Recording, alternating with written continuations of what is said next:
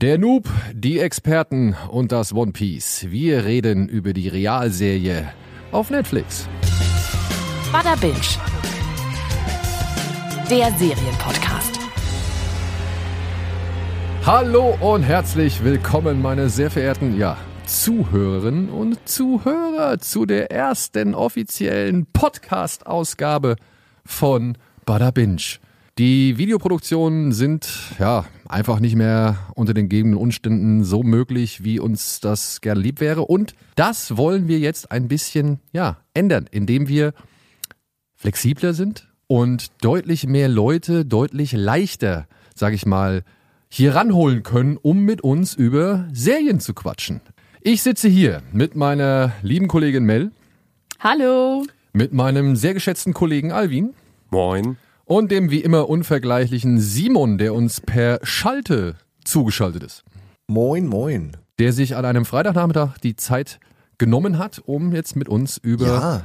die Realverfilmung von One Piece, der ich glaube schon über 1070 Folgen langen Anime-Serie von Aichiro Oda, ja, ja, zu sprechen. Das ist so alt, dass wir damals also wir Bohnen, äh, Ede, Nils, Budi, dass wir damals überlegt haben, äh, da war Rocket Beans als Idee noch gar nicht geboren, unsere Firma Grand Line Productions zu nennen. Äh, also das war tatsächlich so, so alt ist es schon, dass wir das so in unseren Köpfen hatten, dass wir damals unbedingt unsere äh, potenzielle Produktionsfirma irgendwann so nennen werden als äh, One Piece Fan seit frühester Kindheit ähm, bin ich jetzt ja noch glücklicher, dass ich hier arbeite. Na, so heißt ja leider dann doch nicht ganz, aber es, es ist quasi, wenn du den Aufkleber abziehst, ist, steht da drunter Grand Line Productions. ja, du, ich bin ja der ich bin der absolute Laie hier unter den äh, ganzen Menschen hier. Ich bin der, der völlig Blinde unter den Vielsehenden.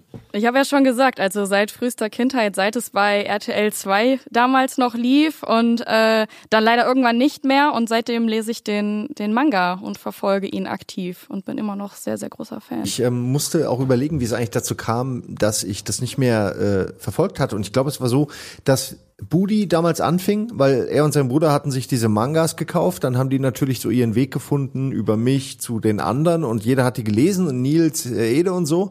Wir fanden die alle geil und ähm, wie so Klamotten oder so, ne, immer auf den jüngeren Bruder übergehen, so, nur dass wir halt vier waren. Und dann haben die aber, glaube ich, den Fehler gemacht, damit gebe ich die Schuld zu 100 Prozent natürlich an die Booty-Männer, dass sie mit den Animes angefangen haben und dadurch haben sie dann die Mangas nicht mehr gekauft und dadurch ist das dann alles zerbrochen, äh, dieses äh, Verteilen des Mangas. Ne? Und ja, und so hat es bei mir aufgehört. Und äh, deswegen bin ich jetzt froh, dass es jetzt in einem Live-Action-Part äh, zurückkommt. Ist genau mein, ist genau so will ich es eigentlich. Ich muss auch sagen, ich bin ein bisschen dankbar, denn ich war zu spät für One Piece. Ganz einfach. Irgendwie ist das an mir vorbeigeschlittert. Ja. Das war eine von, weiß ich nicht, gefühlt zehn Anime-Serien, die auf RTL 2 oder den anderen äh, ja, Programmen liefen.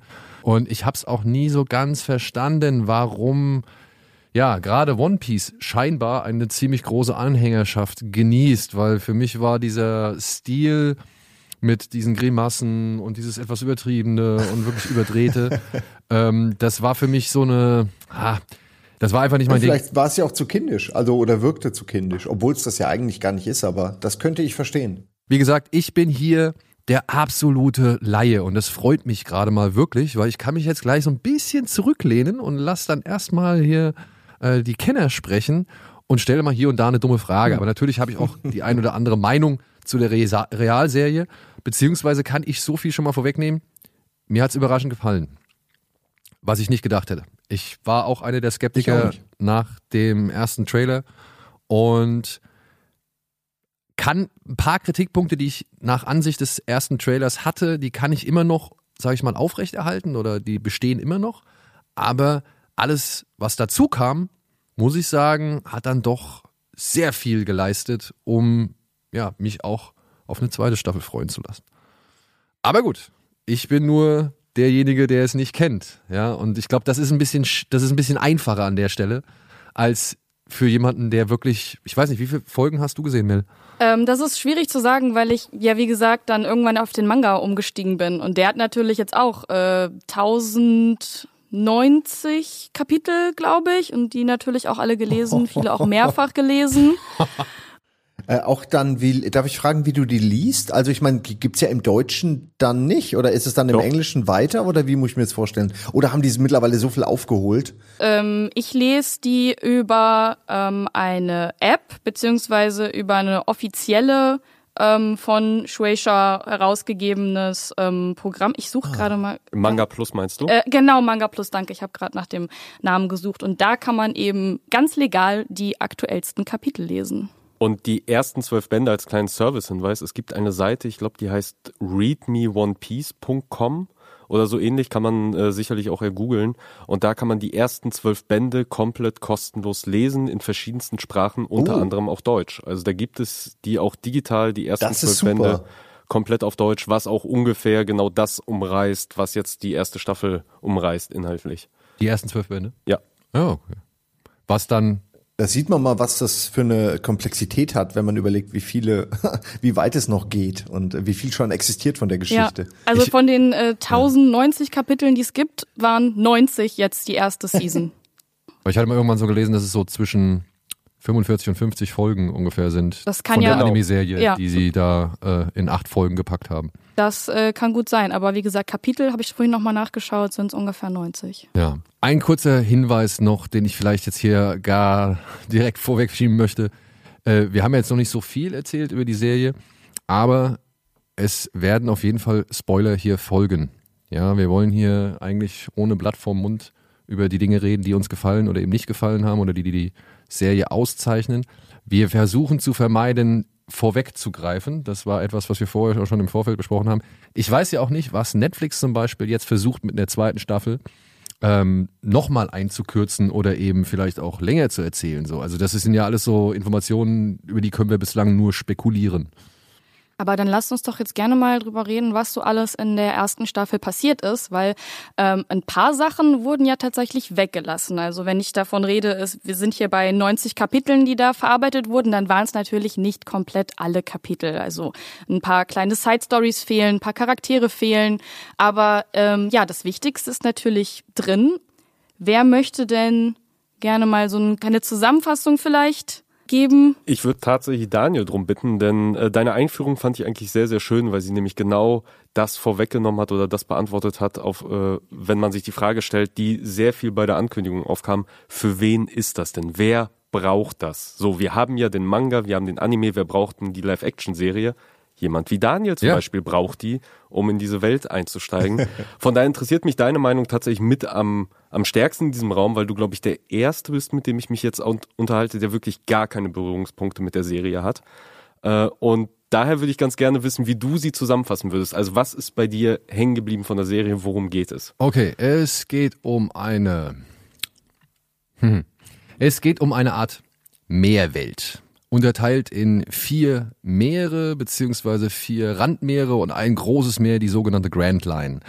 Und dort leben halt sehr viele Piraten, aber auch eben die Marine, die das Ganze versucht, mit einer Art Gesetzmäßigkeit im Griff zu halten. Und diese Marine ist, dieser Marine ist es gelungen, den legendären Piraten Goldwatcher gefangen zu nehmen und hinzurichten.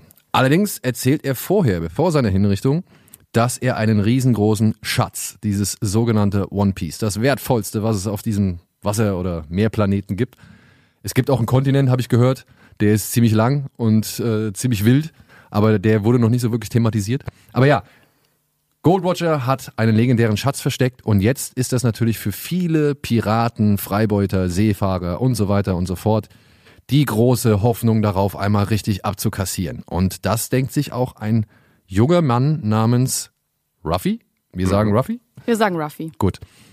Der dieses One Piece finden möchte, der aber auch gleichzeitig seinem großen Idol, dem Pirat Shanks, ein bisschen nacheifern möchte, aber der auch irgendwie sein eigener Pirat sein oder seine eigene Form von Pirat sein möchte und sich deswegen vornimmt, eine Crew zu versammeln, um eben, ja, sowohl auf die Grand Line zu schippern, weil da sind sie noch nicht. Sie sind momentan in diesem Meer namens East Blue. Und von dort müssen sie erstmal auf die Grand Line kommen und dafür brauchen sie eine Karte. Und ja, damit beginnt das Abenteuer. Ruffy versucht eine Karte zu finden, findet dabei seinen ersten, ja, sein erstes Besatzungsmitglied und ein zweites und ein drittes und ein viertes. Und er sammelt sich da eine ganze Truppe an äh, ja, illustren Figuren zusammen, um eben die Grand Line zu finden. Verfolgt, ich glaube, das darf man sagen, von seinem Opa, einem Vizeadmiral der Marine. Und natürlich auch verfolgt von anderen Piraten, wie zum Beispiel dem Clown, Pirat Buggy. Buggy, der, ja, der ebenfalls einige körperlich merkwürdige Kräfte besitzt, so wie Ruffy. Denn beide sind Menschen, die von den sogenannten Meinst du seine Teufelsfrüchten. Nase? Ach so.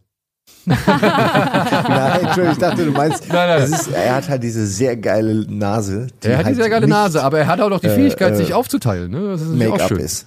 Das Ja, stimmt, also- aber die Frage ist, was ist mächtiger? Das wissen wir noch nicht, glaube ich. Also zumindest die Realfilm-Only-Schauer oder Realserien-Only-Schauer. Auf jeden Fall, ja, Ruffy hat die Besonderheit, er hat von einer Teufelsfrucht genascht oder sie hat sie ganz verputzt und deswegen ist er in der Lage, seinen Körper elastisch zu dehnen bis zum geht nicht mehr. Diese Staffel endet quasi damit, dass sie in einen Konflikt geraten mit den sogenannten Fischmenschen, die ebenfalls eigene größere Pläne verfolgen und naja, aufgrund der Tatsache, dass Nami, Nami, eben mal zu den Fischmenschen gehört hat, ja jetzt nun auch die, äh, die Wege von äh, Ruffys Crew kreuzen. Da nur eine Korrektur. Es ist eine Fischmenschen-Piratenbande. Also es ist nicht Okay. das komplette Volk der Fischmenschen, mit dem sie hier sich verkrachen, sondern es sind halt nur Teile. Okay, davon. aber sie sprechen im Namen der Fischmenschen. Sie glauben, sie Oder sprechen sie glauben, im Namen der Fischmenschen zu genau. sprechen. Ja, ja. Also so viel habe ich, okay, Ja, ja. das habe ich schon so verstanden, ja. Ja, das ist, glaube ich, äh, grob zusammengefasst die erste Staffel, oder? Ja. Okay. Und halt die Figuren, ne? Also ich weiß, es gibt dann einen Schwertkämpfer namens Zorro, es gibt einen Dummschwätzer namens Lysop. Lysop, es gibt Lysop. einen Koch namens Sanji und ja, dann gibt's noch so einen, ja, so einen Bengel mit Brille und rosa Haaren, der ist irgendwie der Kumpel von Ruffy, aber irgendwie will er auch gleichzeitig zur Marine. Corby. Corby. Ähm, der halt irgendwie immer so eine Art Parallelhandlung so ein bisschen gezeigt wird, wie er versucht, in der Marine da Fuß zu fassen oder beziehungsweise auf welche Hürden er da stößt. Und gleichzeitig trifft er dann aber auch immer wieder auf Ruffy. Und der muss jetzt halt erstmal so ein paar Aufgaben erledigen, wie unter anderem A, die Karte finden, B, ein Schiff kriegen und C, irgendwie alle davon überzeugen, dass es doch geil wäre, eben zur Grand Line zu schippern. Was mir an dieser Serie sehr gut gefällt. Schieß los, Daniel. Ich mag den Hauptdarsteller Iñaki Inyaki Godoy. Iñaki Godoy. Godoy. Äh, ich habe den vorher noch nirgendwo gesehen. Er hat ja auch noch bisher nicht so viel gemacht. die Ich glaub- meisten hat man äh, irgendwo, Äh, nirgendwo gesehen, habe Ja, ich das Zorro Gefühl auch. Genau, äh, auf Netflix okay. hat er vorher tatsächlich eine kleine Serie rausgehauen. so. Ja, ja, aber ich habe gesehen, er hat vor allem irgendwo mexikanisches, äh, Mhm. mexikanische Produ- Produktion mitgemacht. Also den habe ich äh, vorher noch nie irgendwo wahrgenommen. Und ich muss sagen, er ist mit der stärkste Garant dieser Realserie. Weil er strahlt diesen Optimismus und diese Lebensfreude Ja. und aber auch die Toleranz äh, dieses Ruffy, die ich ja schon trotzdem, ich habe ein paar Anime-Folgen gesehen, das will ich gar nicht irgendwie jetzt äh, unter den Teppich kehren, so ein paar, ich habe den schon erlebt, ich weiß, wie er ist und dieses, wirklich dieses, diese unbändige Freude über alles, was er da macht und, und gleichzeitig aber auch so ein paar Sachen, die ihm halt wichtig sind, ein paar weiß ich nicht, Regeln, die er unbedingt äh, einzuhalten versucht oder so eine Art moralische Instanz, die er wahren möchte. Er hat, er hat seinen Code, ne? Ja, genau, er hat seinen an Code, den er ja. sich hält, so. Ja. Und das, das muss ich sagen, das ist ein ungeheurer, wie soll man sagen, Sympathieträger zum einen, ja, aber er, er hat mich wirklich da reingezogen, so, weil ich finde es echt, der macht das, der macht das mit so einer Wurf, der macht das mit so einem Elan. Das ist eine Figur oder das, da, da sehe ich jemanden, der Bock drauf hat auf das, was er da macht. Und das finde ich ist schon mal sehr viel wert. Ich habe ein sehr herzerweichendes Video gesehen, wo er auf Eiichiro Oda getroffen ist und ähm, die beiden sich unterhalten haben und Eiichiro sagt wirklich, er wäre der geborene Ruffy für ihn und sie umarmen sich und ich habe auch ein kleines Tränchen Ja. verdrückt. Ey, unglaublich. ja, Glaub ich. das freut, freut mich auch sehr. Ruffy, wie gesagt, ist für mich der absolute größte Pluspunkt da, der, weil er halt nicht nur dieses, diesen, diesen Optimismus, die Toleranz und so weiter ausstrahlt, sondern weil er halt dem, auch meiner Ansicht nach dem Zuschauer, ähm, diese Welt als, ja, wie soll man sagen, gegeben verkauft. Der ist so da drin. wenn ihr versteht, was ich Es meine. ist glaubwürdig, ne? Ja, Mhm. also- ja, die tragen diese Welt, weil genau, sie es irgendwie trägt, selbst glauben. Der ja. trägt diese Welt, also er schafft es, sag ich mal, mich auf seine Schultern zu setzen und, und mich da reinzuholen und weil er das aber auch eben so, so, so wirklich völlig überzeugend verkörpert, ähm, gehe ich mit dieser Welt dann auch mit. Eben dadurch, wie selbstverständlich und, und ähm, selbstsicher Ruffy da eben auftritt, äh, umso hilfreicher war das für mich. Denn dann trifft er halt direkt auch in der ersten Folge auf Lorinor Zorro, mein zweitliebster Charakter, weil ich mag den wirklich, dem haben sie ein paar echt gute Sprüche verpasst. Also auch auf Deutsch, ich weiß nicht, wie es im Original ist. Ich habe ich kenne die japanischen Originalzitate oder sowas nicht so, aber der hat ein paar Mal denkt man immer so, ja, an anderer Stelle eine andere Figur, ein anderer Typ und so eiskalte Sprüche, das wäre auch schon lächerlich. Und ich finde, er hat manchmal ein paar coole Sprüche, wo ich dachte, ja, das ist schon eine Spur drüber, aber irgendwie passt es voll zu ihm. Und er schafft es halt auch, diese grünen Haare komplett vergessen zu lassen, ja. Das Casting hier ist wirklich wunderbar. Die, die Leute, die das gemacht haben, sollten wirklich in Zukunft mehr solche Anime-Castings machen, weil die da einen grünen Daumen für haben. Bin ich absolut auch überzeugt von. Selbst bis hin zu, also sowas wie Buggy ist auch so ein geiler, wie Ja. machst du heute noch mal Clown neu? Und dann, äh, dann nehmen die irgendwie Jeff Ward und dann ist es einfach voll der geile Charakter, von dem ich gar nicht genug kriegen kann. Ich wollte dir zustimmen, was das Casting angeht. Ich hatte auch ähm, das natürlich nicht nur am Casting, sondern auch an dem ähm, fantastischen Kostümbild ähm, liegt. Jedes Mal, wenn ein neuer Charakter ähm, aufgetreten ist, wusste ich sofort, wer das ist. Der brauchte nicht mal ein Wort sagen und ich wusste, ah, das ist der. Genau. Ah, alles klar, das ist der. Ich finde halt, manche Kostüme sind zu nah an der Vorlage.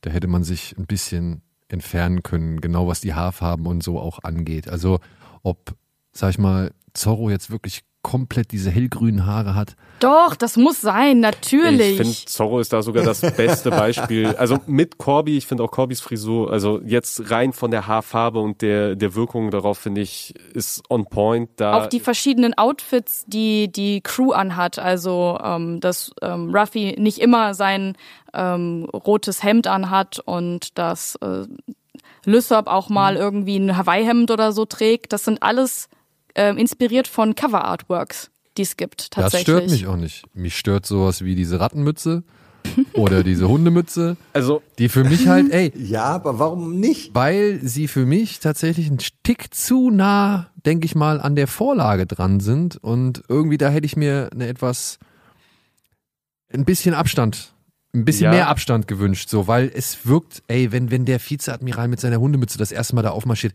ich musste lachen. Ja, aber das ist, das ist halt der Gag. Ja. Das ist, um, um da kurz einzu, äh, einzugreifen, das ist ja auch ein Kritikpunkt, den ja auch viele an Gab haben, ist, dass nicht rüberkommt, dass dieser Typ ein komplett verblödeter Ochse ist. Dass er eine Respektsperson ist und ein harter Knochen und sehr respektiert, aber dass er vom Charakter Ruffy nur in gröber ist. Das heißt, verfressen, schläft halt ein, ist ein bisschen blöd, trägt so blöde Hundemützen, wenn es ihm halt gefällt, hört auf niemanden, aber kann halt eben auch ein Schiff in zwei Teile zerbrechen mit der bloßen Faust. ja, aber das wurde halt jetzt nicht so klar. Genau, Ja. deswegen stört dich halt die Hundemütze. Ja. Die ist halt für uns, die wir den Char Charakter kennen, halt so ein Hinweis darauf, ja, das ist noch euer Gab, aber wir zeigen, weil wir ihn als Antagonisten aufbauen wollen, ein bisschen fieser. Und bei Captain Ratte, das unterstreicht, finde ich, seinen ekligen Scheiß-Charakter so gut, dass er denkt, das Fashion-Statement schlechthin Ja. wären diese blöden Ohren auf dem Kopf, Aber das- weil er Captain Ratte heißt. Und ja, dann setze ich mir halt auch Ohren auf, weil ich ein Vollidiot bin.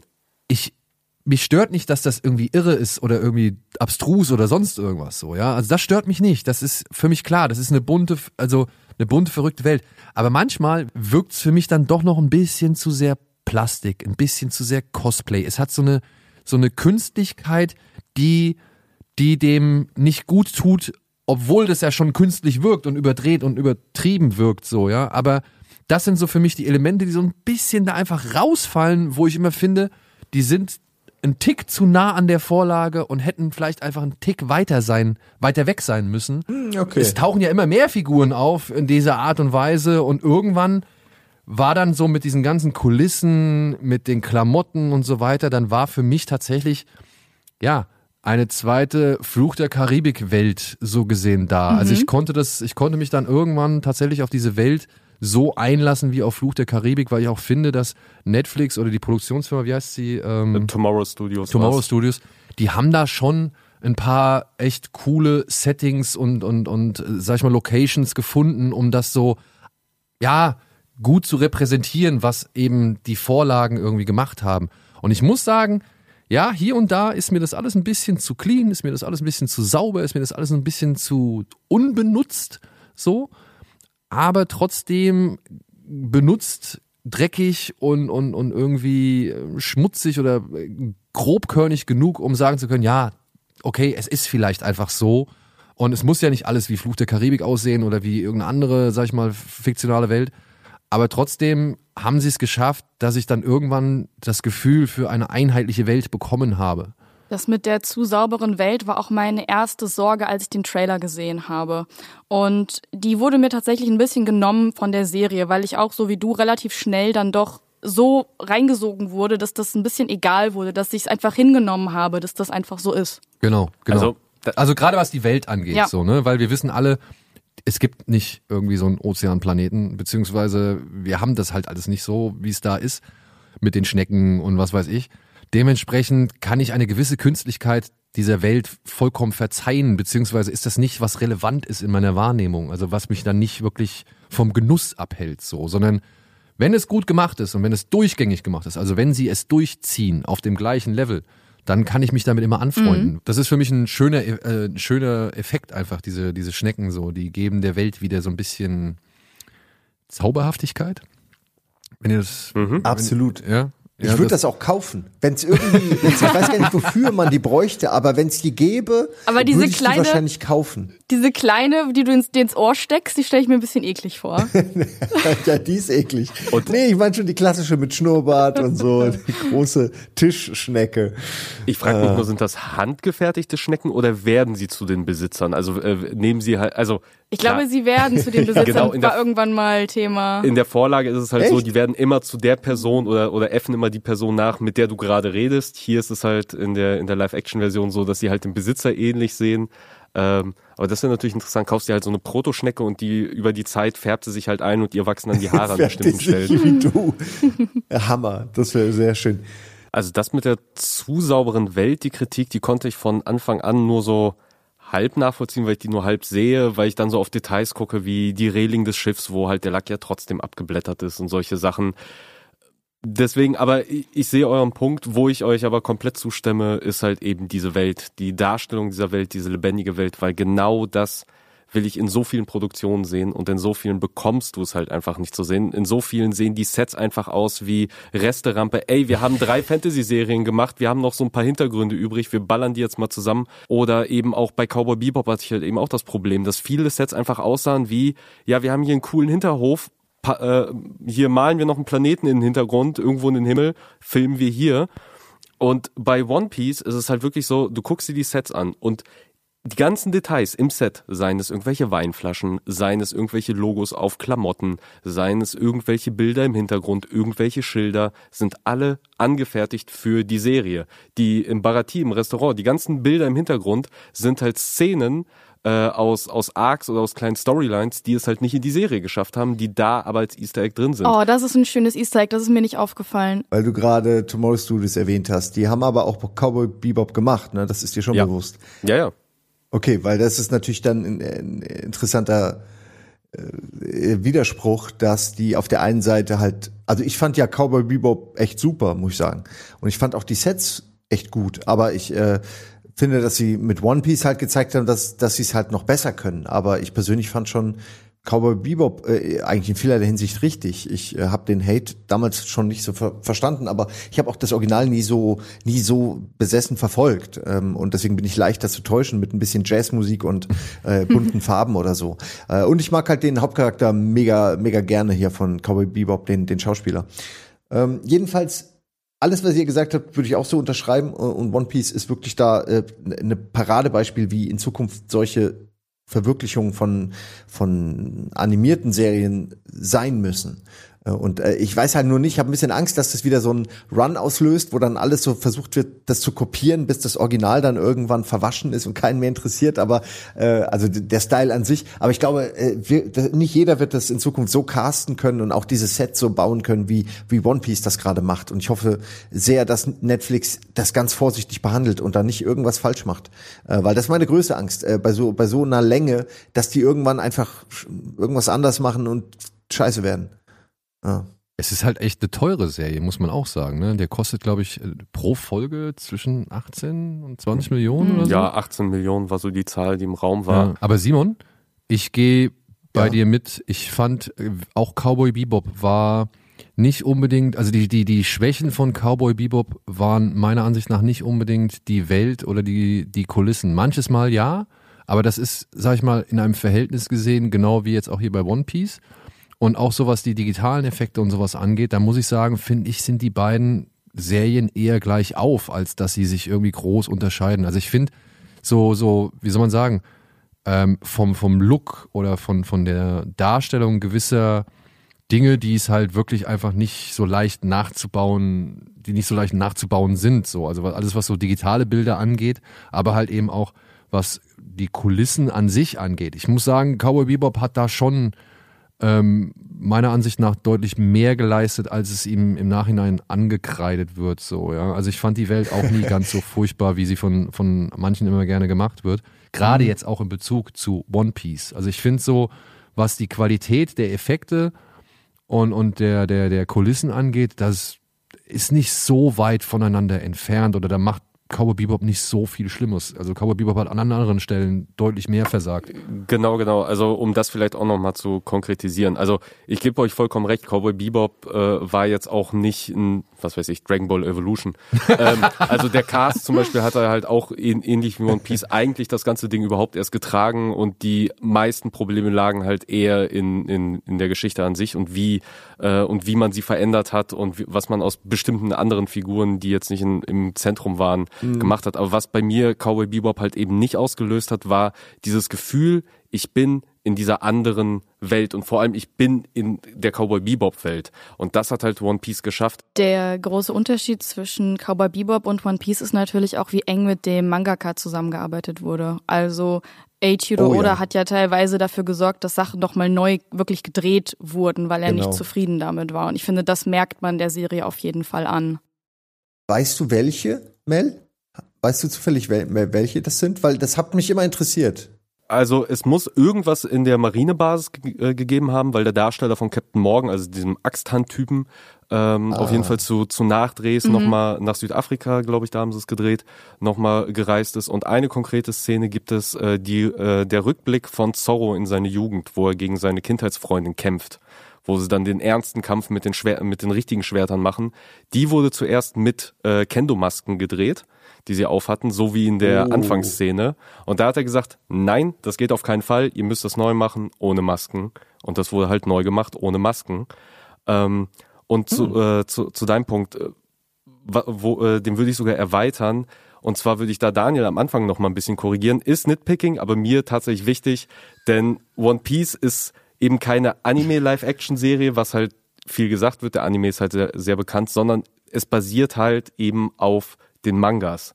Und dadurch, glaube ich, entsteht auch deutlich mehr Freiraum für Interpretation zwischen den Panels und was da halt passiert, während Cowboy Bebop hat nur den Anime. Da gibt es keine andere Vorlage und der Anime hat halt eben schon diese Bildsprache und hat die Bewegung und die Musik und da kannst du halt fast nur verlieren, außer du schaffst es, den Vibe an, einzufangen und wirklich dein komplett eigenes Ding Ja. zu machen. Und die sind irgendwo in diesem Mittelweg zwischen, ja, wir wollen es irgendwo kopieren, aber dann doch auch irgendwo unser eigenes Ding machen und irgendwo dazwischen sind sie geraten und ein bisschen verloren gegangen Ja, viele. was, was, was die Cowboy Bebop Serie, also die Netflix-Serie auch nie verstanden hat, ne? Dieses ganze Jazzige, das ganze Verrauchte so. Ich meine, das waren ja alles Stilistiken und, und ähm, Merkmale von zum einen Film Noir, ja, die sie da versucht, also die sie da mit in die Anime-Serie haben mit einfließen lassen. Und zum anderen hast du halt Heroic Bloodshed ohne Ende so, ja. Also was neben Zeichentrick, äh, neben, neben dem Sci-Fi-Setting und so existiert. Und das sind so zwei Elemente, die hat die Serie überhaupt nicht, also die Realserie überhaupt nicht verstanden. Ja? Also es war ja nicht mal ansatzweise. Alles, was da irgendwie versucht wurde, in, sag ich mal, Rauchigkeit und, und Jazzclubbigkeit irgendwie zu erzeugen, das war ja wie, ja, wie ein Cosplay von, von der ganzen Geschichte. Also hätte jemand irgendwie Theaterstadel versucht, äh, einen verrauchten Club, Nachtclub aus den 30ern irgendwie nachzustellen, so. Und das ist, und sie haben auch den, den Vibe nie aufgreifen können davon. Und da gebe ich dir dann aber recht. Ja, es ist wahrscheinlich dann einfach auch nochmal eine Spur schwieriger, wenn du nur diese eine Inspiration hast, die halt wirklich so klar definiert war oder beziehungsweise so viele Bezüge auch sich genommen hat, mhm. wie eben die Anime-Serie. Ja.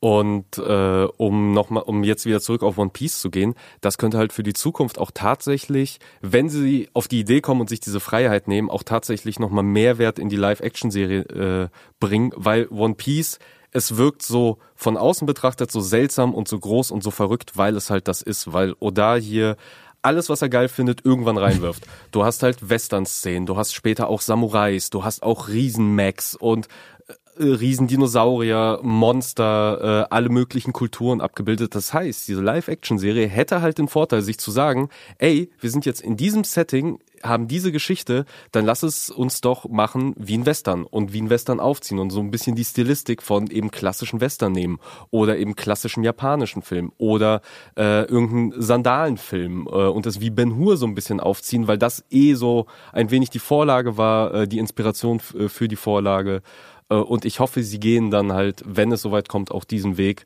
um ja sich auch noch mal mehr eine eigene Stimme zu verschaffen. Werbung. So, meine lieben Freundinnen und Freunde, an dieser Stelle machen wir mal eine kleine Trinkpause, denn wir haben noch viel zu quatschen und ich habe einen neuen Drink hier entdeckt. Ja, wir haben hier einen Anbieter namens Holy, der hat nicht nur vegane Energy Drinks, sondern auch vegane Eistees. Und ich weiß nicht, wie es bei dir aussieht, Mel, aber ich habe ja ein bisschen meine Ernährung umgestellt. Äh, durch Gino bin ich äh, ein bisschen mehr jetzt äh, sportlich aktiv und gleichzeitig habe ich aber auch einen völligen Verzicht von ja zuckerhaltigen Getränken schon seit über einem Jahr hinter mir so ja und ich muss sagen, da bin ich froh. Holy hat original kein Gramm Zucker in seinen Eistees, was ich schon sehr geil finde ja und darüber hinaus auf 500 Milliliter sind es glaube ich 17 Kalorien, die man pro Päckchen zu sich nimmt. Ja. Und ich glaube, er hat ja noch ein paar weitere Vorteile. Du hast mir erzählt, du wohnst irgendwie im vierten Stock. Ja, und Kisten schleppen, das ist echt nicht so geil. Und deshalb trinke ich auch schon nur Leitungswasser. Bei den Softdrinks habe ich es bis jetzt noch nicht geschafft zu verzichten. Ich würde mich wirklich als Softdrink-Suchti bezeichnen. Und äh, jetzt die Alternative zu haben, bei der ich eben nicht schwer schleppen muss, sondern einfach mir das Pulver zusammen mit 500 Milliliter Wasser anmischen kann, noch ein paar Eiswürfel rein. Ähm, perfekt einfach. Ich habe bislang nur eine Geschmacksrichtung probiert, das war Apple Green Tea und da muss ich sagen, das gefällt mir, denn es hat die richtige Mischung aus süß, aber auch nicht zu süß. Und das fand ich äh, sehr erfrischend und ich freue mich jetzt drauf auf Mango und Passion Fruit. Ja, Mango und Passion Fruit habe ich hier gerade in meinem Shaker stehen. Und das ist bis jetzt auch, glaube ich, mein Favorit, wobei ich auch äh, Raspberry Vanilla ganz gut finde. Ja. Und wenn ihr Bock habt, könnt ihr ja gerne auch mal versuchen oder beziehungsweise euch mal ein bisschen da reintesten. Wir haben ein paar Päckchen für euch im Angebot.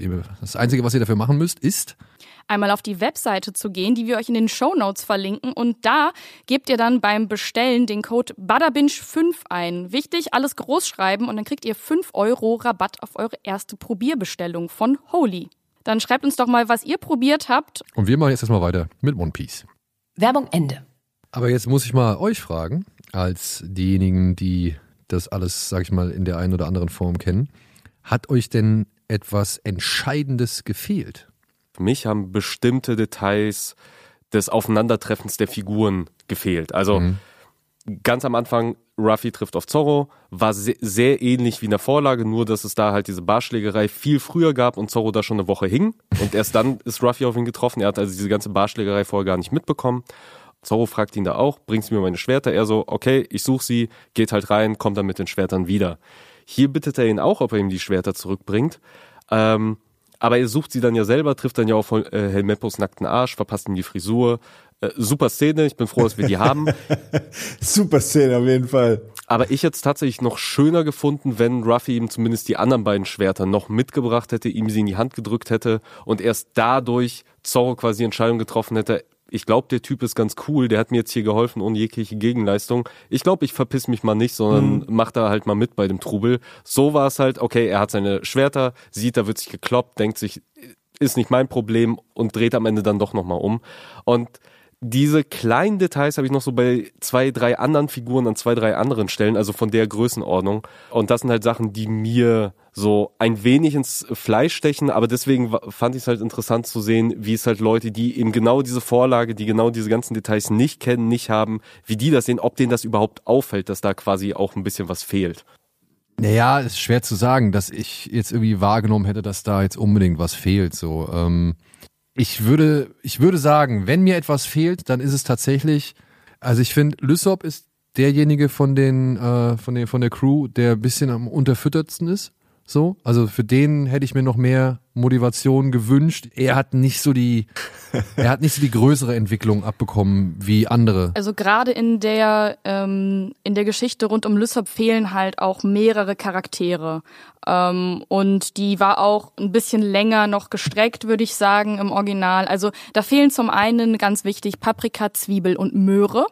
Das sind äh, drei Kids, die ihn als Kapitän betrachten und die alles äh, tun, was er sagt. Und die haben sie halt rausgestrichen, ja, schade. Ähm, wodurch ihm halt so ein bisschen auch diese, er hatte halt doch schon eine, eine kleine Anführerposition da in diesem Dorf, zumindest für diese drei Jungs, so ein kleines Vorbildfunktion. So. Gang.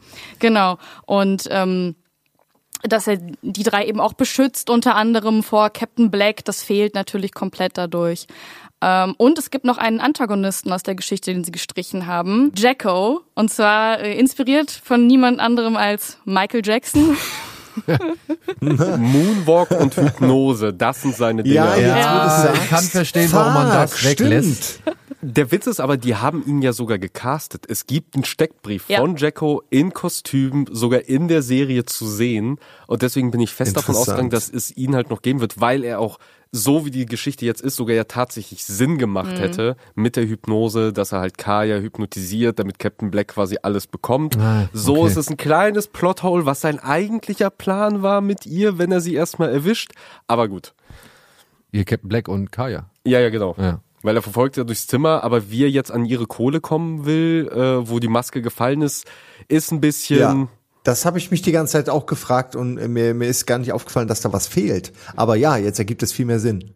Ich meine, es ist wirklich Kleinkram, aber vielleicht bin ich auch ein bisschen empfindlich, aber ich musste und muss mich immer noch daran gewöhnen, dass Lysop einfach äh, die, eine normale Nase hat. Das ist irgendwie in dieser Welt. Ich weiß, es ist ein bisschen blöd und äh, Leute sagen dann, ja, aber die, da gibt's auch eine Kussszene später, wie sollte das denn gehen? Ja, das ist mir jetzt auch egal, aber so. Halt den Kopf schräg. Ich habe mal ein Lysop-Cosplay gemacht mit so einer langen Nase und ich kann aus erster Hand sagen, man kann mit so einer langen Nase küssen. Aber du hast jetzt kein Blackfacing betrieben, oder? Nein, er ist ja auch im Manga und ähm, im Anime genau. deutlich heller. Karibisch hell, so ein bisschen. Also braun gebrannt, aber nicht.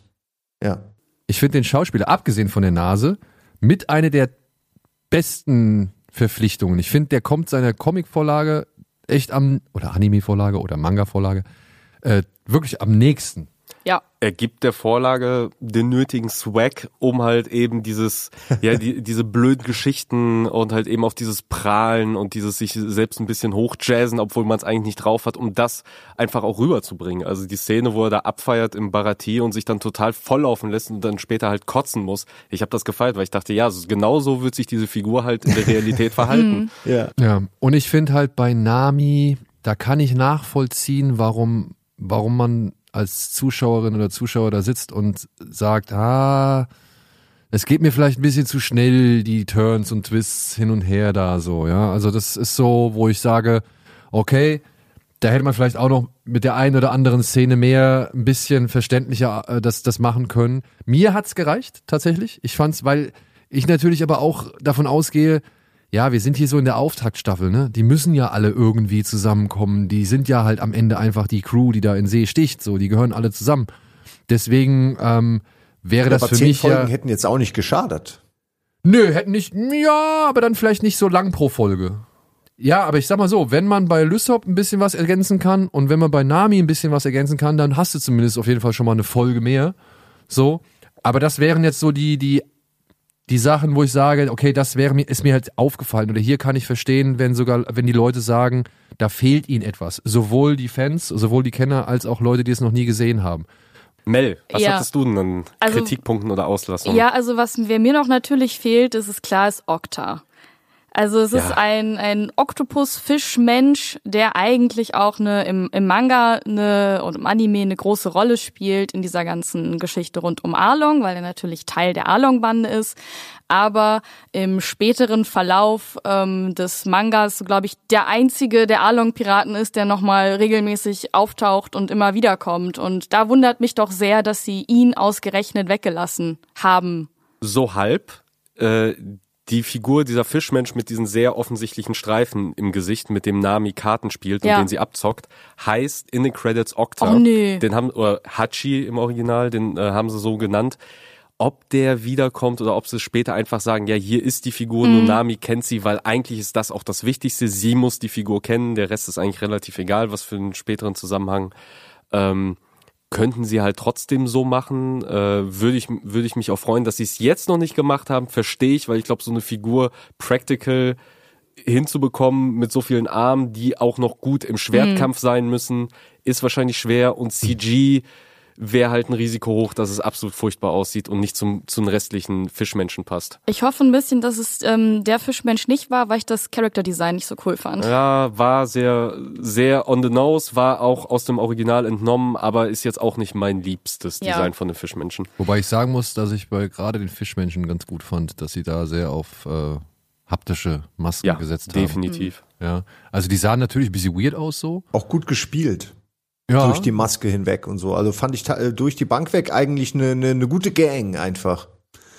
Richtig schöne, so Antagonisten, die Freude daran haben, dass sie, aber auch nicht so übertrieben, die, also, aber gerade so an der Grenze, dass du sagst, okay, kannst jetzt aufhören zu lachen, aber ich verstehe schon, dass es dir gefällt. Und das Make-up lässt ihnen halt noch genug Regungen und, und, und Ausdruck irgendwie. Das fand ich halt cool. Ein schönes Detail bei den Fischmenschen ähm, war natürlich, dass man auch schon die ähm, Sun-Piraten-Tattoos gesehen hat. Also gerade bei Schwarzgurt, diese Sonne auf der Brust. Ähm, das äh, wird dir jetzt nicht so viel sagen, Daniel. Und Nix. äh, an der Stelle die Frage, soll ich spoilern, was die machen. sind? Also Arlong redet ja auch davon, dass Fischmenschen früher ähm, versklavt wurden. Und ähm, da haben sie so, ein, so eine Art, war das eine Art Brandmarkung oder ein Tattoo, was sie bekommen Nee, haben? sie hatten als Sklaven ein, ein Brandmal Genau. eingebrannt Genau, bekommen das und ich. nach ihrer Befreiung hat halt eben derjenige, der sie befreit hat, daraus quasi äh, das quasi nochmal über, über tätowiert, um daraus dann das Symbol für seine Piratenbande zu machen. Also um ihnen diesen, diese, dieses Sklavenemblem da Und das ist diese. Sonne, die man bei Schwarzgurt gesehen hat. Und, Und, auch die anderen äh, in der Mannschaft, wenn man drauf achtet, haben halt überall dieses, dieses Sonnentattoo. genau, und dass das nochmal explizit von Arlong auch angesprochen wurde und dass da auch schon Jimbei erwähnt wurde, fand ich, fand ich richtig cool, ja. Ja. Das war für mich tatsächlich ein sehr überraschender Handlungsstrang, Arlong. Denn ich fand die politische Komponente da echt äh, sehr bemerkenswert und erstaunlich und habe mich gefragt, beziehungsweise habe dich ja gefragt, ob das in der Vorlage auch schon so war. Du hast, glaube ich, gesagt, dass es ein bisschen dauert, bis das so raus sich rauskristallisiert. Und das finde ich gut, dass sie hier, sag ich mal, eben durch die Verknappung nach acht Folgen, sag ich mal, auf diesem, oder sieben oder acht Folgen, auf diesen Punkt kommen können. Und ich fand das echt, ich fand das stark. Also ich fand, das war mir, ich hoffe, Arlong taucht nochmal auf, weil mir, ich finde seine Motivation sehr, sehr überzeugend beziehungsweise naheliegend. Und ähm, habe mich wirklich gefreut darüber, dass hier so ein politischer Subtext mit in dieser Geschichte drin steckt, in der Schnecken irgendwelche Nachrichten übermitteln. So, ja. Also Ja, da wird noch sehr, sehr viel mehr, was das angeht. das also, und ein, zwei Härten fand ich überraschend. Also meine Lieblingsfolge ist Folge 6. Und die, dieser Anfang dieser Folge, wenn erzählt wird, wie Sanji und, heißt er Jeff? Ja. Jeff? Mhm. Wenn Sanji und Jeff da auf dieser Insel stranden, ähm, es sieht nicht so unbedingt stark aus, muss ich sagen, aber trotzdem die, die Geschichte an sich fand ich Hammer. Ja. Die, Fand ich wirklich die Hammer. Geschichte Und- in der Geschichte war, war schön, toll. Ja. Und, und, und da muss ich auch, ähm, also da kann ich dann Kritik unter anderem von, ich glaube, Alvin und auch Fans nicht so ganz nachvollziehen. Mir hat diese Anfangsgeschichte tatsächlich gereicht als Motivation für Sanji, um aufs Schiff zu gehen, weil er dann nochmal von dem Koch eine Ansage bekommt, von wegen, hey, verschwende dein Leben jetzt hier nicht auf dem, auf dem Barati. Und ich fand, das hat ausgereicht für einen Charakter, der irgendwie beim Anblick einer jungen Frau äh, ruckzuck irgendwie die, die äh, Gemütslage ändern kann oder von, von Beleidigung auf Süßholz äh, schaltet. Wer so. nicht?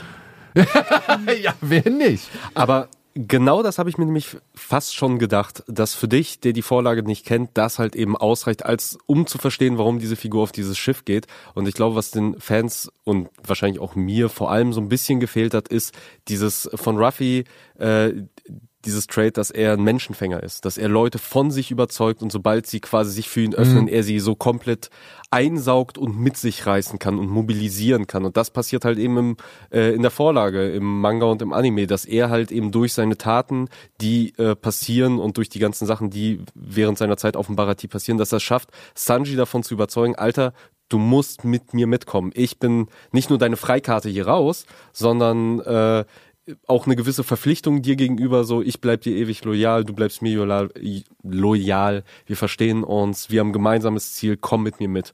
Und hier ist es halt mehr so ein bisschen, das Schiff, äh, das Schiff ist deine beste Chance, jetzt geh da drauf. Das zweite emotionale Highlight, muss ich sagen, auf jeden Fall, großes emotionales Highlight war, als er dann Nami den Hut aufsetzt. Das muss ich sagen. Ich weiß, ich habe das jetzt auch schon von vielen Stellen irgendwie mitbekommen, dass das in, in, den, in den Vorlagen deutlich länger aufgebaut wird oder größer aufgebaut wird. Und ich weiß nicht, ob man als Nichtkenner wirklich verstanden hat, wie wichtig ihm dieser Hut ist, auch wenn es in der Serie ein paar Mal schon angedeutet ist, aber so, so richtig die allergrößte Bedeutung, glaube ich, hat, oder die, Ja. die allergrößte Wichtigkeit wurde noch nicht so vermittelt. Aber trotzdem muss ich sagen, wenn er ihr den Hut aufsetzt, das war ein rührender Moment. Also ich fand das, ich fand das gut. Das, das innerhalb von diesen, ja, was waren es, acht Folgen? Ja, also hat das schon tatsächlich bei mir gewirkt, Ja. wo ich auch wieder überrascht war, ähm, dass ich, obwohl ich das jetzt alles nicht so, also obwohl das alles nicht so vertraut ist für mich und ich nicht die ganzen Easter Eggs kenne, so, ähm, dass ich da mitgehe bei dieser Szene, so, weil es hat halt, und da ist wieder ein Jackie Godoy, ähm, der wirklich, der ist der größte Gewinn für diese Serie. Das ist ja auch wirklich sehr nah an dem Original dran, diese Szene. Ja, ja, Also das es gibt gehört. allgemein sehr, sehr viele Szenen, die wirklich eins zu eins aussehen wie aus dem Manga oder wie im, im Anime und es funktioniert einfach. Die Szene danach, direkt nachdem er den Hut aufsetzt und dann die Straße lang Ja. geht und dann die anderen auf ihn warten. Also die haben sie wirklich genauso im Anime gehabt, die haben sie genauso im Manga gehabt. Man kann wirklich alle Ja. drei Szenen als so Wandbilder untereinander hängen und die sind alle fantastisch. Also das haben sie wirklich perfekt eingefangen. Und ich glaube, wenn die sie die Szene mit Nami verkackt hätten, diese Hutübergabe, ich glaube, dann wären auch die Fans bei weitem nicht Ja. so positiv gewesen. Also wirklich sehr viele Leute haben gesagt, also das ist der Key-Moment, der muss sitzen. Da ist schon fast jede andere Szene eher zweitrangig. Aber wenn die Szene nicht sitzt, Aber dann, dann finde ich es ja krass, weil ich wusste ja nicht, dass das wirklich so eine bedeutende Szene ist. Und umso überraschender bin ich, finde ich es jetzt dann im Nachhinein zu hören, okay, wenn die Szene verkackt worden wäre, dann wäre wahrscheinlich Ja, also es wären viele Leute, glaube ich, deutlich unglücklicher mit dem Ah, Ganzen okay. gewesen. Und ich kann auch verstehen, warum. Ich habe den Anime ja erst vor kurzem mal komplett nochmal nachgeholt. Und bei der Szene, ich habe halt gedacht, diesen East Blue Arc, ja komm, kennst du, hast als Kind geschaut, wird dir scheißegal sein. Ich saß da und hab geheult wie ein Schlosshund. es hat mich so kalt erwischt, also von daher, ja. Was mich auch glücklich gemacht hat, war ähm, im Deutschen die Synchronstimmen. Also Oh ja. ich gucke Serien eigentlich meistens auf Englisch und hier habe ich sehr gezielt bewusst auf Deutsch geguckt, weil ich wusste, dass viele Synchronstimmen dieselben sind.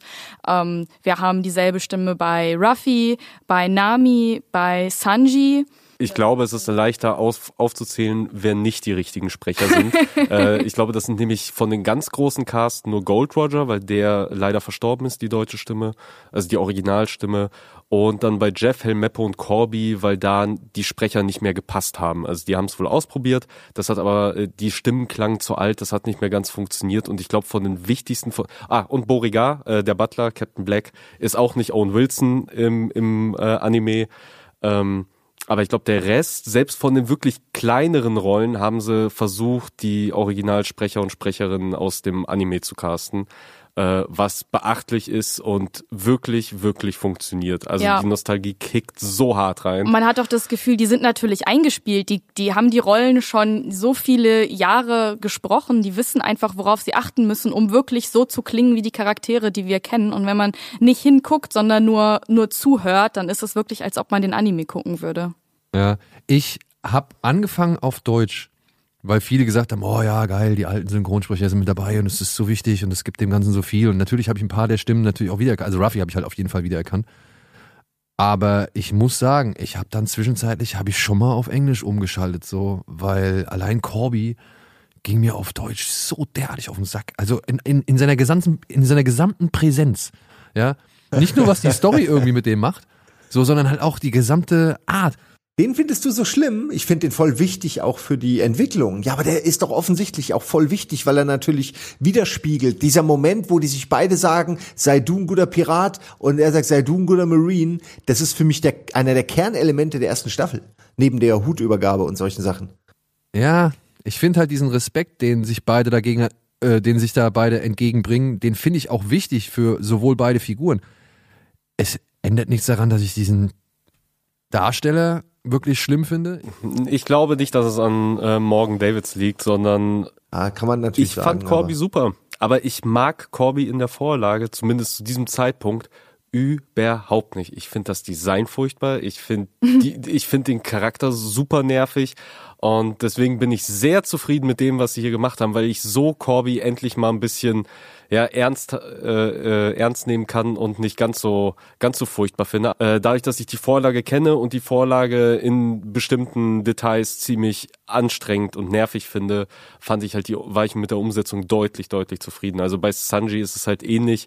Ich bin in der Vorlage nicht der allergrößte Fan von ihm, weil er seine sehr anstrengenden, sehr äh, sexistischen Scheißmomente hat, wo er Frauen sieht und mit hochgepitchter Stimme redet und äh, überhaupt keine ernstzunehmende Person mehr ist. Und ich finde sehr schön, wie sie es hier auf dieses charmante, leicht creepige, was dann aber auch direkt, wo er dann direkt für kassiert, dass sie es darauf so runter reduziert haben, ihn aber trotzdem so seine ein, zwei Momente gibt, wo er auch seine Stimme hochreißen darf.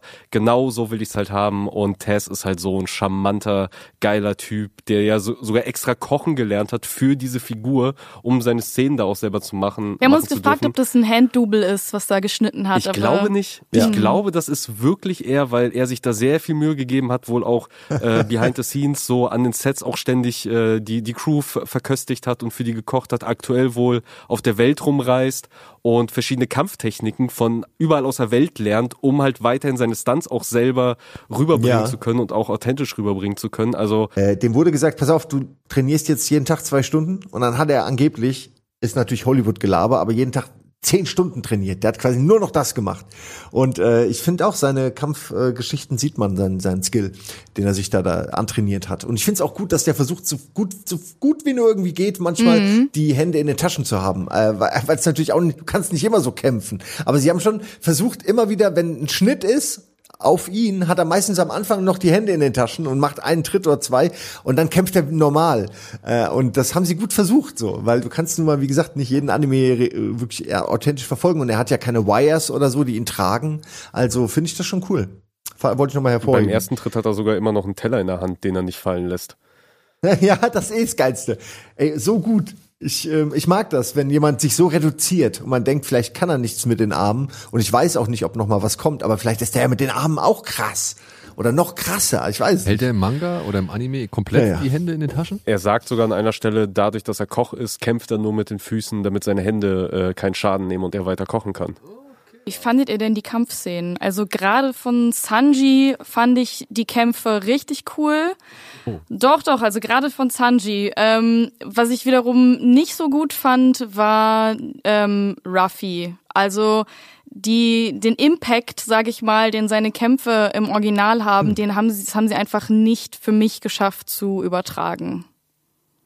Beim Ende würde ich dir das, also würde ich das anders sehen, so gerade Bei auch bei den ja. Endkämpfen, so äh, gegen Ende der Staffel, da ist dann, da finde ich, merkt man die Wucht schon, genau, aber ansonsten ist es eher der Comedy-Effekt, dass du diesen Gummiband-Schneuzer schon so siehst, wenn, wenn er so sich spannt, aber man rafft nicht so ganz, wie viel Power das eigentlich hat, das stimmt schon, ja, aber eigentlich ist er auch einer der am schwierigsten umzusetzenden von den Leuten da, ähm, deswegen bin ich eigentlich zufrieden mit dieser Gummiartigkeit, also auch, ich, ich nehme es ihnen irgendwie ab. Aber du hast recht, es könnte alles noch ein bisschen mehr Wucht haben, ja.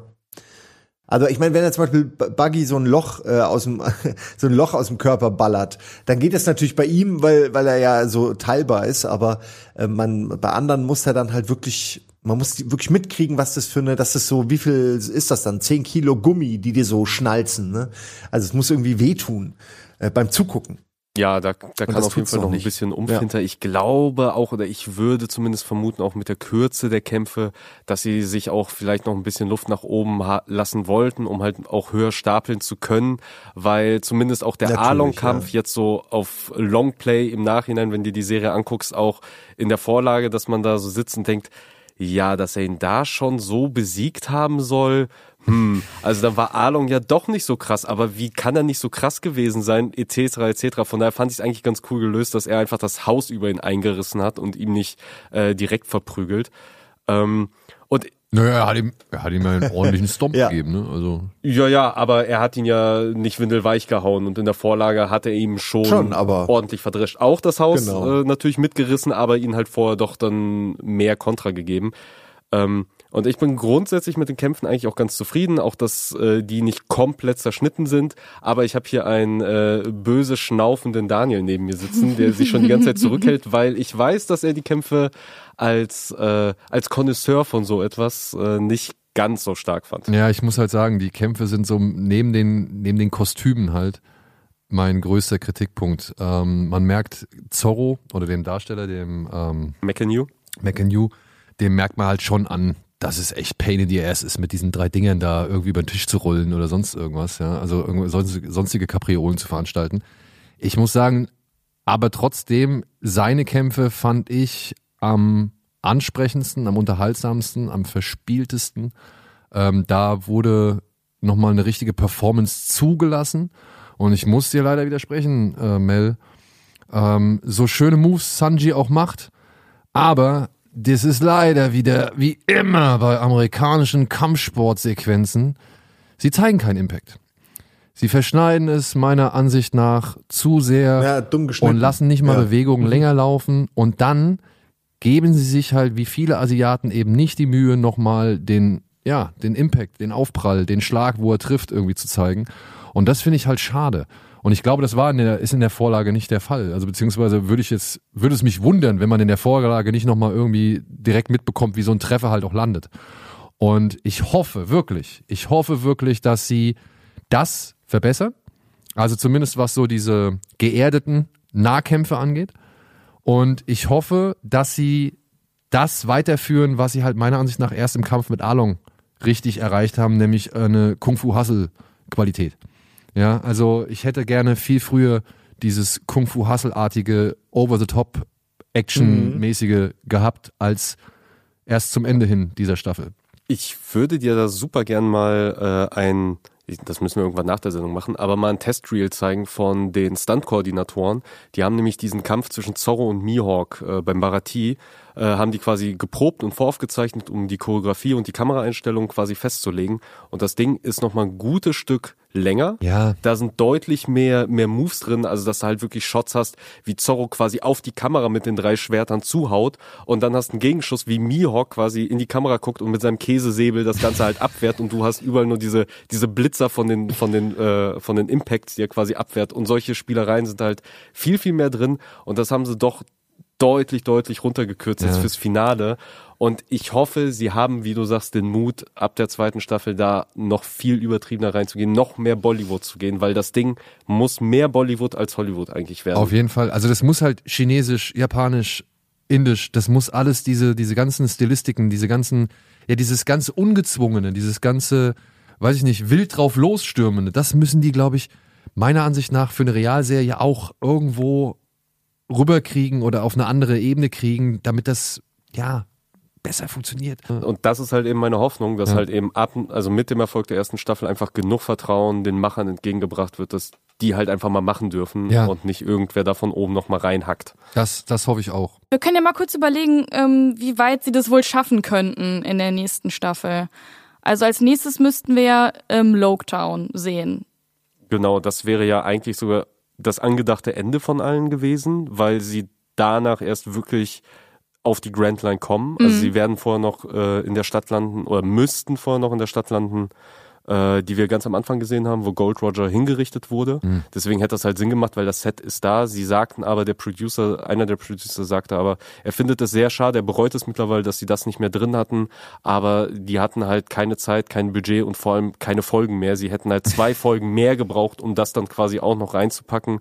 Und damit wird's dann jetzt wahrscheinlich in der zweiten Staffel starten und äh, mein Guess wäre, Alabaster wird Ja. das große Finale, das große Denke Ende. ich auch. Also von Loketown geht's dann auf Rivers Mountain.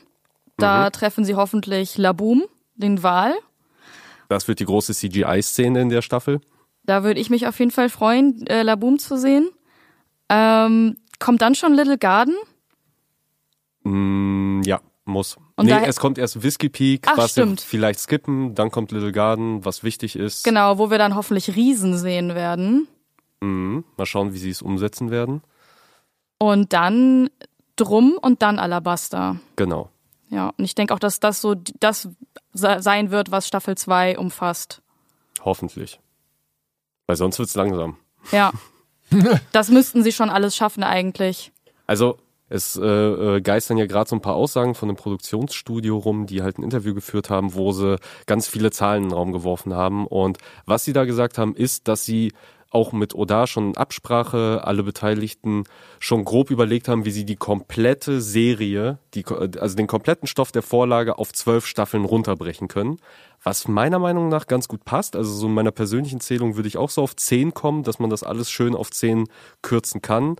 Äh, Sie selber gehen davon aus, dass sie sechs wohl schaffen würden für Netflix, wenn sie die Chance bekommen. Also das für sechs Staffeln, also ungefähr bis zur Hälfte, der Plan wohl schon einigermaßen in äh, ähm, also äh, einigermaßen so, so ausgefleischt ist der Plan, wie es das aussehen würde und dass sie jetzt halt eben konkret auch schon die Bücher wohl für die zweite fertig hätten und eigentlich nur noch auf das Go gewartet haben, beziehungsweise jetzt halt eben auf das Ende der Streiks, dass man dann halt eben produzieren kann und dass sie dann innerhalb von 12 bis 18 Monaten nachliefern könnten. Ich will jetzt auch nicht zu viel, aber sie haben sogar angekündigt, deswegen ist es eigentlich offiziell, dass in der nächsten Staffel ein neuer Charakter reinkommt und das äh, wird halt ein Charakter sein, der entweder CGI sein wird oder äh, ich bin mir nicht sicher, wie sie das machen, wer das spielen soll. Ein kleiner Mensch oder ein Kind oder Skelettmann, Skelettmann. Nee, nee, Nee, das dauert noch. Oh, schade. na, also sie haben angekündigt, Moment. Also es geht hier um Chopper. Mir. Ja, genau. Äh, Daniel hat gerade an, an Brooke gedacht, aber bis das würde noch dauern, bis der kommt. Achso. Ja, der dauert noch ein Ja, ich bisschen, habe es nicht ganz verstanden. Nee, ich da, mein schon Chopper. Ich wollte es noch nicht jetzt, aber den Namen kann man ja auch sagen. Aber es Ja. ist eine interessante Figur, die, die ich super liebe, aber wo ich mir dann auch frage, okay, was, welche Freiheiten werden sie sich nehmen müssen aus reiner, aus einer praktikablen äh, Sicht? Muss ja irgendwie auch funktionieren. wenn ich raten müsste, würde ich sagen, sie würden seine Hirschform reduzierter einsetzen, weil die muss, glaube ich, dann wirklich komplett CG gemacht werden, während seine eigentliche Form, seine kleine Form auch eine Puppe sein könnte. Bei Sweet Tooth haben sie mit solchen Puppen ja auch schon gearbeitet. Und in seiner großen quasi Ja, Menschenform ist es halt ein Mensch mit Maske. Würde ich auch sagen. Ja, gut. Also, dass sie halt ein Mensch mit vielleicht einer animatronischen Maske, ähm, also mit so einem Aufsatz irgendwie. Ja, in seiner Menschenform braucht das halt noch nicht mal. Okay, also das sieht ja sehr menschlich sogar aus. Ja. Und ansonsten könnte vielleicht, wäre geil, wenn es eine kleine Puppe wäre. Das wäre Hammer. Es kursiert ja auch ähm, im Internet, dass Jamie Lee Curtis wohl Interesse hätte, Kulea zu spielen. Sie hat es gestern getweetet, dass sie es spielen muss, dass, äh, dass die Zuschauer entschieden hätten und jetzt Netflix ruft an. Irgendwie sowas in die Richtung hat sie da tatsächlich äh, gepostet und es wäre ein Traumcasting. Also wirklich eins zu eins, das wäre so perfekt. Sie hat in einem Interview auch mal gesagt, dass Chopper ihr Lieblingscharakter wäre. Ja, mit einem mit einem Plüschi in der Hand. Genau. Und so rein optisch, aber ich glaube auch vom, vom Schaus äh, schauspielerischen Können wäre, glaube ich, Jamie Lee Curtis echt ein Gewinn. Ich hoffe, das wird was, das muss was werden. Also äh, Netflix kann an der Front jetzt nicht enttäuschen. Ey, lass sie die spielen. Wäre eigentlich nur ein Garant für diese, also beziehungsweise wäre doch eigentlich ein, ein schöner Star-Bonus obendrauf, so. Definitiv.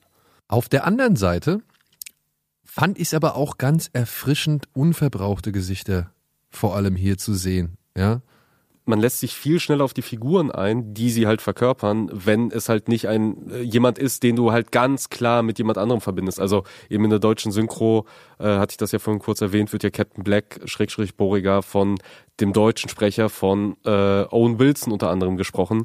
Und es ging bei mir nicht weg. Ich hatte die ganze Zeit Owen Wilson im Kopf da hätte ich mir tatsächlich sogar einen anderen, einfach eine andere Stimme gewünscht, die halt eben nicht so gebrandet ist. Und ja, bei Schauspielern ist es halt dasselbe.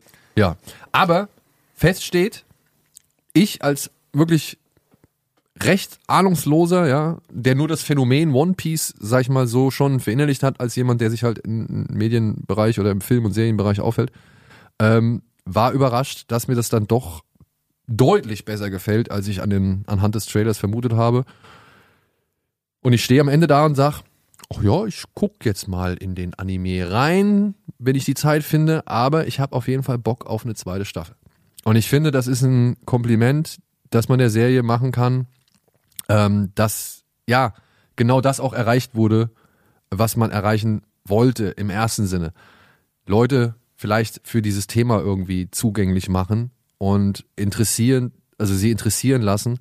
Und ich denke, das stand auf derselben Position wie die Fans sollen möglichst gut abgeholt werden so und ich finde, das ist ein Spagat, den die Serie als Realserie echt herausragend im Sinne von nicht irgendwie besonders toll, besonders großartig, sondern auf jeden Fall besonders auffällig geschafft hat. Also ich als Fan kann sagen, ich wurde abgeholt. Ähm, die Serie hat mich ähm, stellenweise wirklich richtig glücklich gemacht. Die hat mir Kindheitserinnerungen ähm, gegeben. Ähm, die Sachen, die gestrichen wurden oder die gekürzt wurden, ich konnte immer nachvollziehen, warum sie das gemacht haben. Auch wenn mir hier und da eine Person gefehlt hat oder ich weiß, da noch ein, dass dann ein Storystrang vielleicht fehlt. Es war nie so, dass ich es nicht nachvollziehen konnte. Und ähm, ich bin ähm, ähm, auch sehr, sehr überrascht. Also nach dem Trailer war ich sehr skeptisch und ich bin sehr, sehr überrascht, dass es wirklich so gut geglückt ist. Und ähm, ja, freue mich sehr, sehr, sehr auf eine zweite Staffel. Wie geht's dir, Alvin? Ja, ich kann mich dem eigentlich nur anschließen. Also ich hatte, ich wollte es nicht, aber ich hatte doch Erwartungen vor der Serie. Ich war ziemlich heiß drauf, ich war ziemlich hyped irgendwie mit, mit dem ganzen Material, was rauskam ich habe schon erwartet, dass es nicht perfekt wird. Ich habe erwartet, dass ich mich an Sachen stören werde, dass Sachen nicht wirklich gut funktionieren werden. Und äh, die Serie ist nicht perfekt, aber sie funktioniert in großen Teilen besser, als ich gedacht hätte. Also sie hat auch meine Erwartungen teilweise wirklich übertroffen von bestimmten Szenen, die halt drin waren oder Sachen, die auch neu in die Geschichte eingefügt wurden, die mir halt außerordentlich gut gefallen haben. Und von daher, ja, also wirklich, ich habe richtig, richtig Bock auf eine zweite Staffel, kann es kaum erwarten. Mhm. Hab die Serie jetzt auch mindestens zweieinhalb Mal schon gesehen. Ui. What? Ja, die, also zweimal auf Deutsch und dann sehr viele Videos, Reactions und irgendwelche Reviews, die sehr lang waren und irgendwelche Essays, wo sicherlich auch nochmal ein halbes Mal noch mit zugezählt werden kann. Ich werde auch sehr wahrscheinlich nochmal auf, Deu äh, auf Englisch im Original auch nochmal gucken. Bisher nur zweimal auf Deutsch. Und ja, also kann definitiv mehr kommen.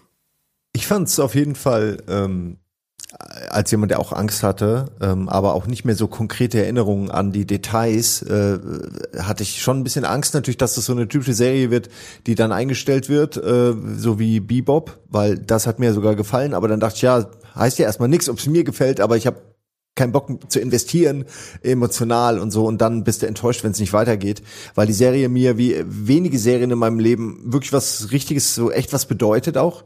Und war halt von der ersten Moment an, von der ersten Folge ähm, total begeistert und wirklich investiert in den, in den Geschichten. Und äh, musste immer wieder auch schmunzeln, wenn ich dann doch mehr erinnerte, als ich dachte. Und bin auch wie alle anderen eigentlich mega gehypt. Und vor allen Dingen freut mich, dass es eine neue, eine neue IP in dem Sinne ist, dass die jetzt in dem Medium erstmal äh, neu ist, äh, also so in diesem Real-Setting und äh, quasi jetzt ganz viele Leute mit dem Thema zum ersten Mal in Kontakt kommen und die Message ist ja eine schöne. Es geht da ja um Freundschaft, es geht um äh, äh, Freiheit, es geht um Gerechtigkeit in, äh, in unterschiedlichen Perspektiven und das ist einfach sind gute Themen, die man gerne irgendwie ausschlachten kann erstmal und den Leuten beibringen kann, äh, dem Mainstream. Und dann gibt's ja eben diese ganze Extrawelt und ich hoffe, dass das einen positiven Impact hat ähm, ähm, so auf die auf dieses Genre, auf diese Art von Umsetzung von Animes. Seid uns bitte wohlgesonnen, habt bitte Verständnis, dass wir jetzt auch mal hier irgendwie einen Punkt machen. Ich habe mich schon zurückgehalten die ganze Zeit. Ich hätte noch so viele Sachen hier stehen gehabt. Ich danke auf jeden Fall Simon, ich danke Mel, ich danke Alvin äh, und euch da draußen fürs Zuhören. Abonniert uns gerne bitte, wo ihr könnt, auf allen Plattformen, äh, auf denen wir angeboten werden. Lasst uns gerne auch einen Kommentar, Feedback oder ein Like da, egal wo es möglich ist. Das würde uns sehr freuen. Wenn die richtige Serie kommt, wenn die richtige Gelegenheit kommt, dann kommen wir auch nochmal in Videoform wieder daher. Also das soll alles nicht endgültig sein, was wir hier machen, aber wie gesagt, für uns ist es jetzt einfach deutlich sinniger, vorerst als Podcast zu existieren. Viel Spaß mit allen anderen Folgen oder mit dem ja, restlichen Programm von RBTV, von Alvin, von Mel, von Simon oder mir und bis bald. Tschüss. Tschö. Bis bald. Ciao. Bada Binge. Der Serienpodcast.